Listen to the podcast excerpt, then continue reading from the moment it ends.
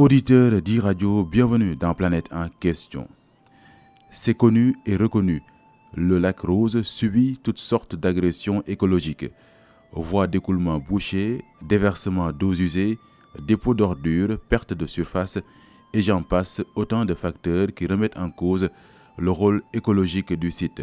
Face à cette équation, le nouveau ministre de l'Environnement, du Développement durable et de la Transition écologique annonce des mesures Alundoï est au micro de Babacar Sek. donc aujourd'hui, c'était faire les, constats. Des missions nous ont précédés, des missions techniques avec euh, des pré-rapports qui nous ont été transmis. Mais il était bon que nous-mêmes nous venions regarder et surtout échanger sur place et également euh, avoir de, brefs échanges, même s'ils sont brefs, mais avec les acteurs concernés, ceux qui exploitent le sel, ceux, euh, qui exploitent les infrastructures touristiques, les artisans, de voir un peu l'impact de cette situation sur leur activité et leur devenir. Le maire qui nous a fait un bon résumé de la situation de sa commune et des communes environnantes. Donc nous avons demandé que ce travail se poursuive autour du gouverneur, euh, parce que vous avez dû voir que c'est plusieurs ministères qui doivent agir en même temps, euh, en toute collégialité, pour que de façon urgente ils puissent réunir nos différentes directions et que le diagnostic qui est fait soit partagé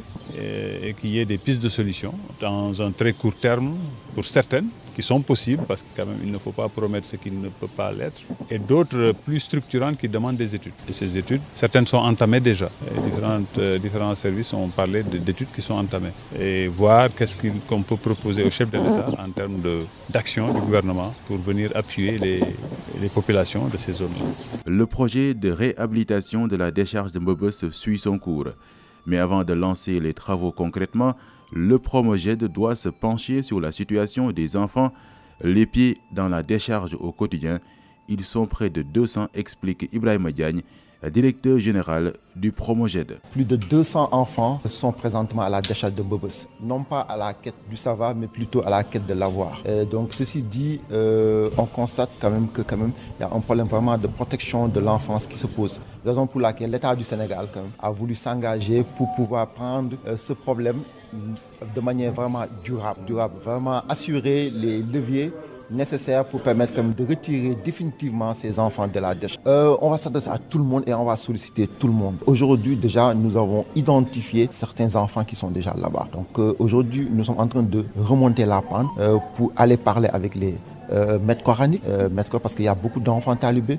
Euh, nous parlons aussi avec le, le, monde éducatif. Donc aujourd'hui, comment booster les classes passerelles pour permettre à ces enfants de pouvoir retourner à l'école.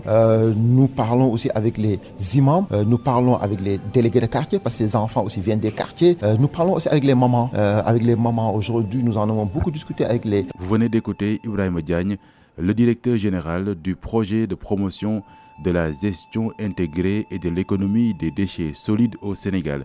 La planète en question, c'est fini. Merci de l'avoir suivi.